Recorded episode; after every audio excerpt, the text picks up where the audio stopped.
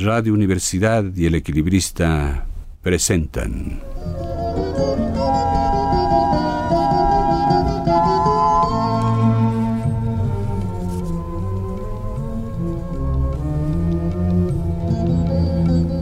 En las ciudades invisibles no se encuentran ciudades reconocibles. Son todas inventadas. He dado a cada una un nombre de mujer el libro consta de capítulos breves, cada uno de los cuales debería servir de punto de partida de una reflexión válida para cualquier ciudad o para la ciudad en general. Ítalo Calvino. La llave del tiempo. La clave del tiempo. La nave del tiempo el ave del tiempo. Las ciudades invisibles de Ítalo Calvino.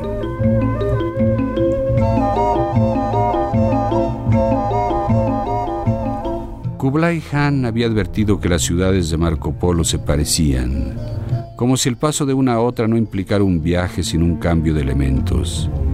Ahora de cada ciudad que Marco le describía, la mente del gran Han partía por cuenta propia, y desmontada la ciudad parte por parte, la reconstruía de otro modo sustituyendo ingredientes, desplazándolos, invirtiéndolos.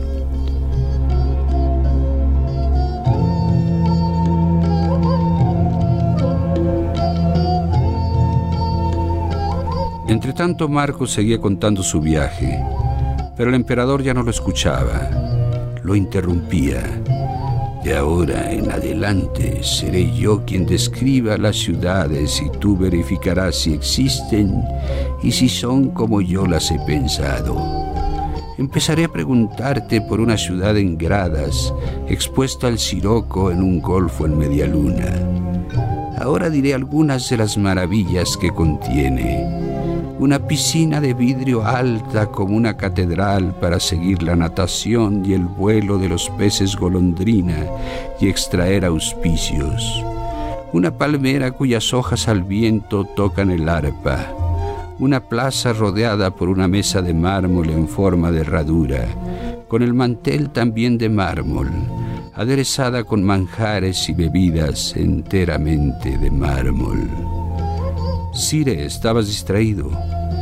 Justamente de esa ciudad te hablaba cuando me interrumpiste. La conoces. ¿Dónde está? ¿Cuál es su nombre?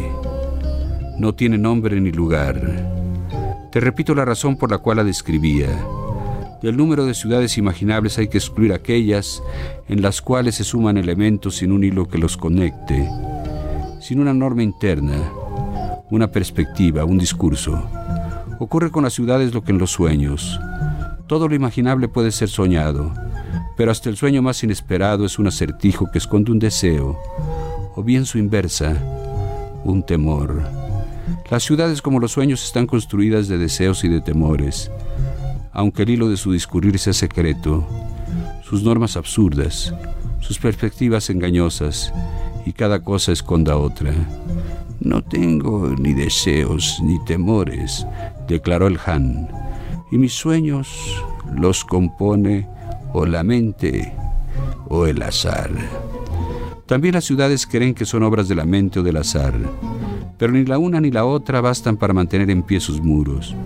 De una ciudad no disfrutas las siete o las setenta y siete maravillas, sino la respuesta que da a una pregunta tuya, o la pregunta que te hace obligándote a responder como Tebas por boca de la Esfinge.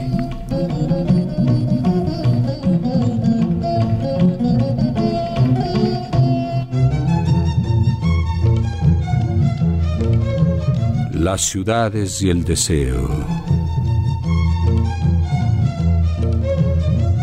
Desde allá, al cabo de seis días y seis noches, el hombre llega a Sobeida, ciudad blanca, bien expuesta a la luna, con calles que giran sobre sí mismas como un ovillo. De su fundación se cuenta esto. Hombres de naciones diversas tuvieron el mismo sueño. Vieron una mujer que corría de noche por una ciudad desconocida. La vieron de espaldas, con el pelo largo y estaba desnuda. Soñaron que la seguían. Al final, tras muchas vueltas, todos la perdieron. Después del sueño buscaron aquella ciudad. No la encontraron, pero se encontraron entre sí. Decidieron construir una ciudad como en el sueño. En la disposición de las calles cada uno repitió su recorrido.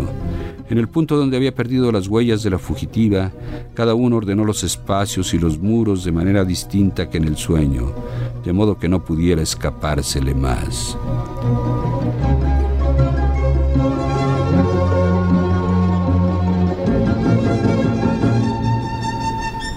Esta fue la ciudad de Sobeida donde se establecieron esperando que una noche se repitiese aquella escena.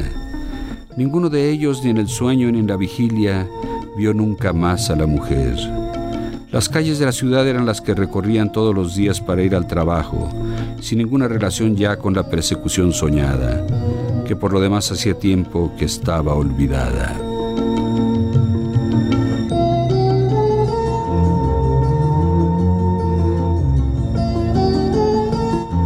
Otros países llegaron nuevos hombres que habían tenido un sueño como el de ellos y en la ciudad de Sobeida reconocían algo de las calles del sueño y cambiaban de lugar galerías y escaleras para que se parecieran más al camino de la mujer perseguida y para que en el punto donde había desaparecido no le quedara modo de escapar.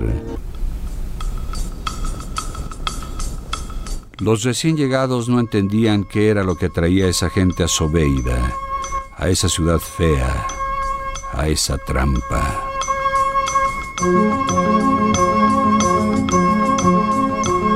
Las ciudades y los signos.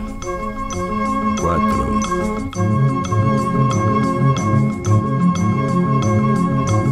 De todos los cambios de lengua que debe enfrentar el viajero en tierras lejanas, ninguno igual al que le espera en la ciudad de Hipatia, porque no se refiere a las palabras, sino a las cosas.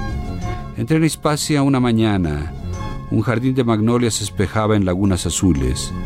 Yo andaba entre los setos seguro de descubrir unas damas bellas y jóvenes bañándose. Pero en el fondo del agua los cangrejos mordían los ojos de las suicidas con una piedra sujeta al cuello y los cabellos verdes de algas.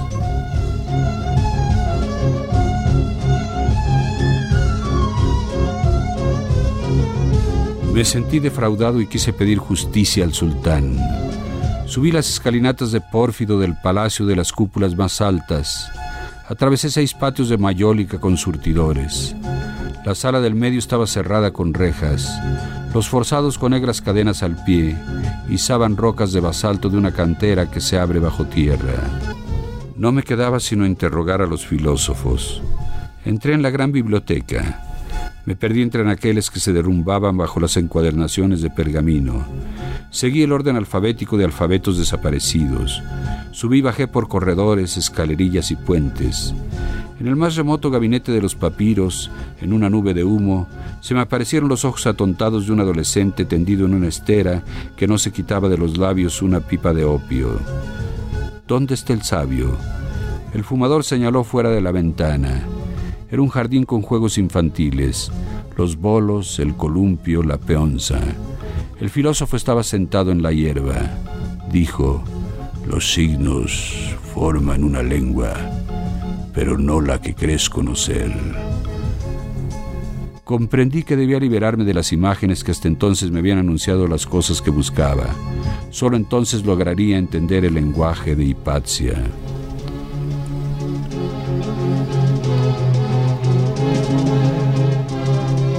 Ahora basta que oiga relinchar los caballos y restallar las fustas para que me asalte una ansia amorosa. En Hipacia tienes que entrar en las caballerizas y en los picaderos para ver a las hermosas mujeres que montan a caballo con los muslos desnudos y la caña de las botas sobre las pantorrillas. Y apenas se acerca un joven extranjero, lo tumban sobre montones de heno de serrín y lo aprietan con sus duros pezones.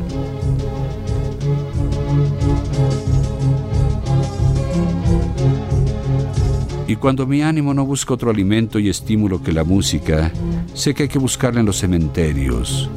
Los intérpretes se esconden en las tumbas. De una fosa a la otra se responden trinos de flautas, acordes de arpas.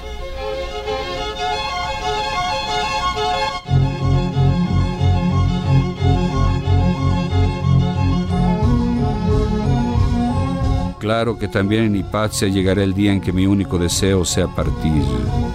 Sé que no tendré que bajar al puerto sino subir al pináculo más alto de la fortaleza y esperar que pase una nave por allá arriba. Pero ¿pasará alguna vez? No hay lenguaje sin engaño.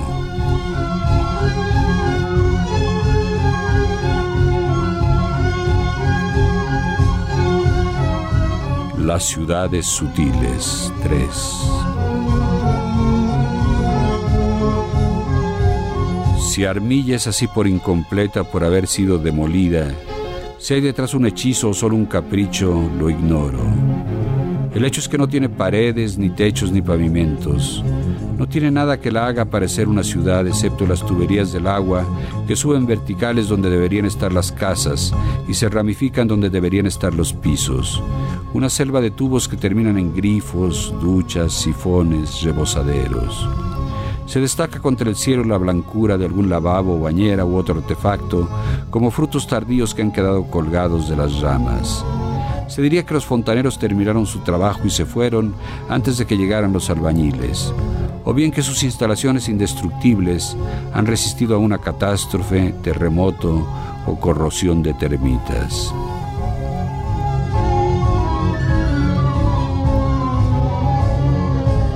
Abandonada antes o después de haber sido habitada, no se puede decir que Armilla esté desierta. A cualquier hora, alzando los ojos entre las tuberías, no es raro entrever una o varias mujeres jóvenes, espigadas, de no mucha estatura, que retosan en las bañeras, se arquean bajo las duchas suspendidas sobre el vacío, hacen abluciones, o se secan, o se perfuman, o se peinan los largos cabellos delante del espejo. En el sol brillan los hilos de agua que se proyectan en abanico desde las duchas, los chorros de los grifos, los surtidores, las salpicaduras, la espuma de las esponjas.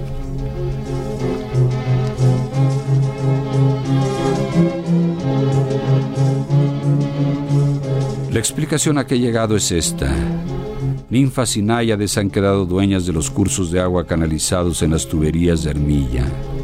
Habituadas a remontar las venas subterráneas, les ha sido fácil avanzar en su nuevo reino acuático, manar de fuentes multiplicadas, encontrar nuevos espejos, nuevos juegos, nuevos modos de gozar del agua.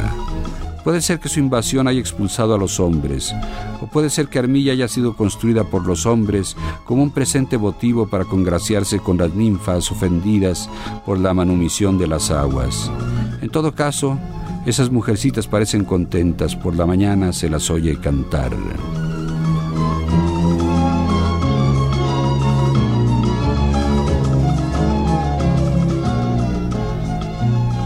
Las ciudades y los trueques 2.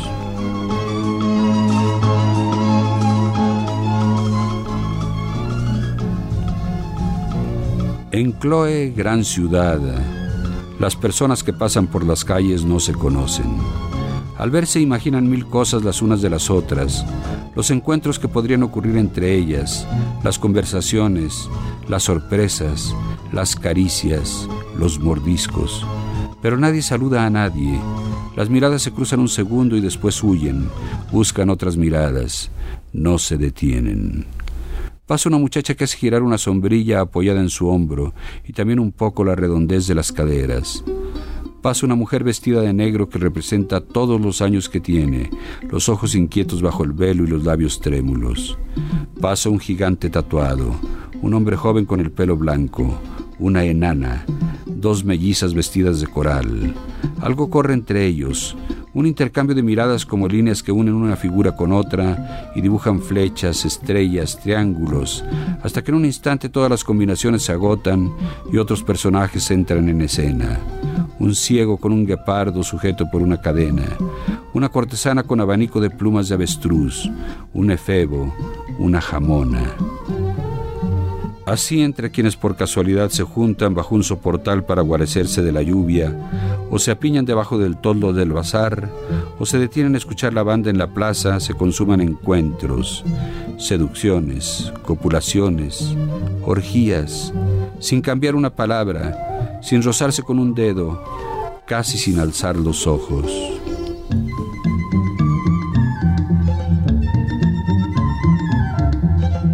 Una vibración lujuriosa mueve continuamente a Chloe, la más casta de las ciudades. Si hombres y mujeres empezaran a vivir sus efímeros sueños, cada fantasma se convertiría en una persona con quien comenzar una historia de persecuciones, simulaciones, malentendidos, choques, opresiones, y el carrusel de las fantasías se detendría.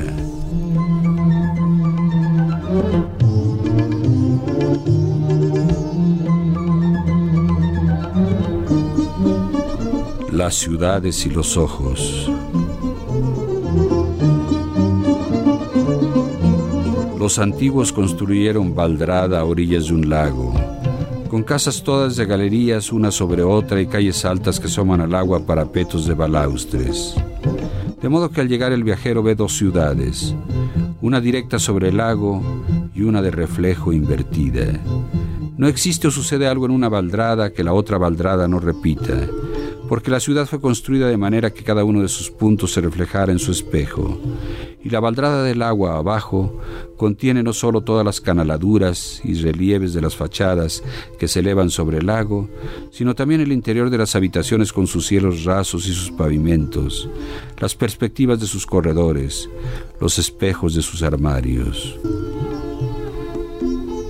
Los habitantes de Valdrada saben que todos sus actos son a la vez ese acto, y su imagen especular que posee la especial dignidad de las imágenes, y esta conciencia les prohíbe abandonarse en un solo instante al azar y al olvido. Cuando los amantes mudan de posición los cuerpos desnudos piel contra piel buscando cómo ponerse para sacar más placer el uno del otro, cuando los asesinos empujan el cuchillo contra las venas negras del cuello y cuanta más sangre grumosa sale a borbotones, más hunden el filo que resbala entre los tendones. Incluso entonces, no es tanto el aceptarse o matarse lo que importa, como el acoplarse o matarse de las imágenes límpidas y frías en el espejo.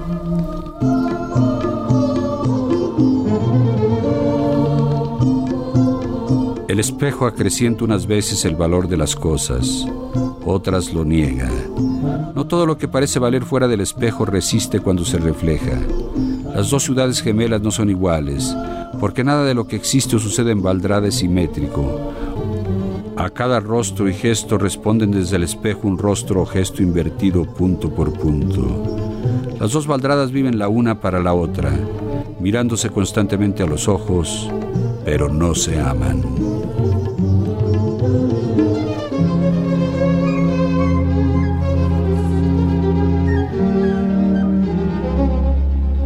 Gran Han ha soñado una ciudad.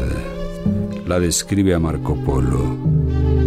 El puerto está expuesto al septentrión en la sombra. Los muelles son altos sobre el agua negra que golpea contra los cimientos. Escaleras de piedra bajan resbalosas de algas. Barcas embadurnadas de alquitrán esperan en el fondeadero a los viajeros que se demoran en el muelle diciendo adiós a las familias. Las despedidas se desenvuelven en silencio pero con lágrimas. Hace frío. Todos llevan chales en la cabeza. Una llamada del barquero pone fin a la demora. El viajero se acurruca en la proa, se aleja mirando al grupo de los que se quedan. De la orilla ya no se distinguen los contornos. Hay neblina. La barca aborda una nave anclada. Por la escalerilla sube una figura empequeñecida, desaparece. Se oye alzar la cadena oxidada que raspa el escobén. Los que se quedan se asoman a las escarpas del muelle para seguir con los ojos al barco hasta que dobla el cabo agitan por última vez un trapo blanco.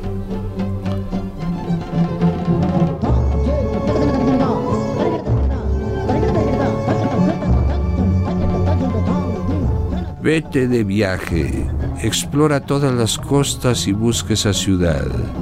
Después vuelve a decirme si mi sueño responde a la verdad.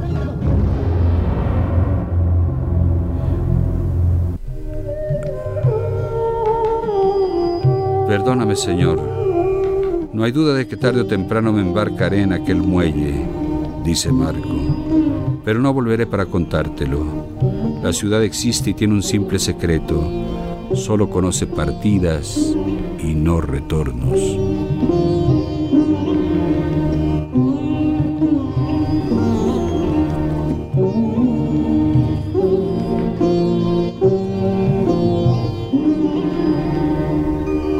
Apretando con los labios el tubo de ámbar de la pipa, la barba aplastada contra el gorjal de amatistas, los pulgares de los pies curvados nerviosamente en las pantuflas de seda, Kublai Khan escuchaba los relatos de Marco Polo sin alzar la vista. Eran las noches en que una congoja hipocondriaca pesaba sobre su corazón. Tus ciudades no existen. Quizás no hayan existido nunca. Seguramente ya no existirán. ¿Por qué te solazas en fábulas consoladoras? Bien sé que mi imperio se pudre como un cadáver en el pantano y que su pestilencia infecta tanto a los cuervos que lo picotean como al bambú que crece fertilizado por su licuefacción hedionda. ¿Por qué no me hablas de eso? ¿Por qué mientes al emperador de los tártaros extranjero? Polo sabía seguir el humor sombrío del soberano. Sí, el imperio está enfermo. Y lo que es peor, trata de acostumbrarse a sus llagas. El fin de mis exploraciones es este. Escrutando las huellas de felicidad que todavía se entreven, mido su penuria. Si quieres saber cuánta oscuridad tienes a tu alrededor, has de aguzar la mirada para ver las débiles luces lejanas. En cambio, el Han era presa a veces de accesos de euforia. Se levantaba de los cojines, medía largos pasos las alfombras tendidas bajo sus pies sobre la hierba, se asomaba a las balaustradas de las terrazas para dominar con ojo alucinado la extensión de los jardines del Palacio Real, iluminados por farolillos que colgaban de los cedros. Y sin embargo sé que mi imperio está hecho de la materia de los cristales y que sus moléculas se agregan siguiendo un dibujo perfecto. En pleno hervor de los elementos toma forma un diamante espléndido y durísimo, una inmensa montaña facetada y transparente. ¿Por qué tus impresiones de viaje se detienen en las engañosas apariencias y no captan este proceso incontenible? ¿Por qué te complaces en melancolías inesenciales? ¿Por qué ocultas al emperador la grandeza de su destino? Y Marco, Mientras a un gesto tuyo, Sire, la ciudad una y última, alza sus muros sin mácula, yo recojo las cenizas de las otras ciudades posibles que desaparecen para cederle lugar y no podrán ser reconstruidas ni recordadas más. Solo si conoces el residuo de infelicidad que ninguna piedra preciosa llegará a compensar, podrás calcular el número exacto de quilates a que debe tender el diamante final y no errarás desde el principio los cálculos de tu proyecto.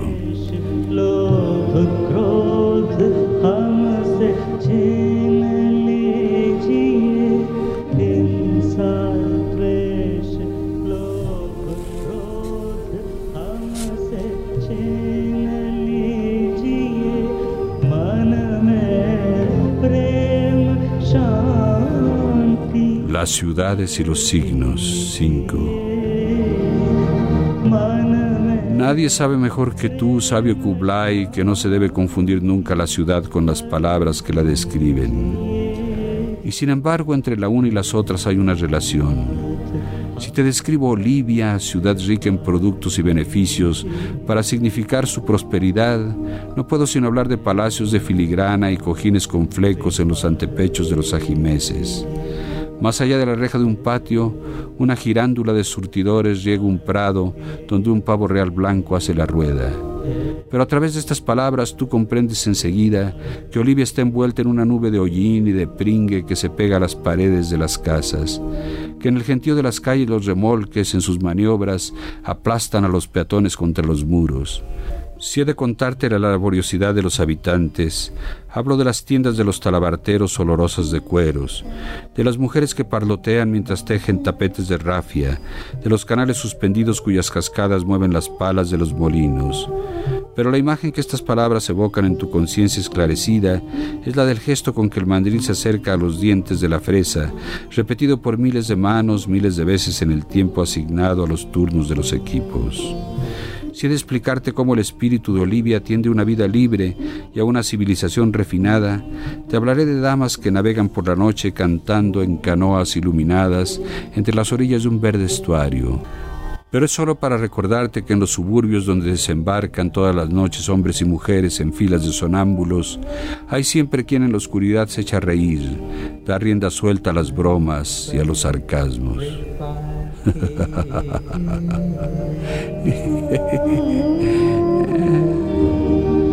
Tal vez no sabes esto, que para hablar de Olivia no podría pronunciar otras palabras.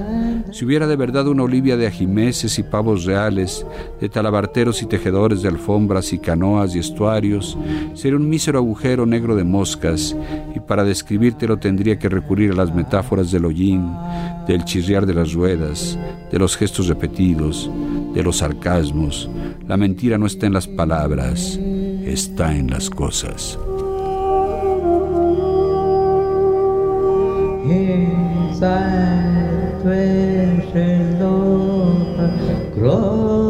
La llave del tiempo presentó de Ítalo Calvino Las ciudades invisibles, ediciones Ciruela.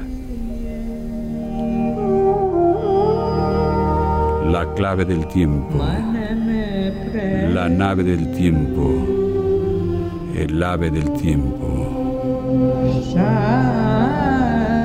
Narración, producción y dirección Juan López Moctezuma. En los controles técnicos don Abelardo Aguirre.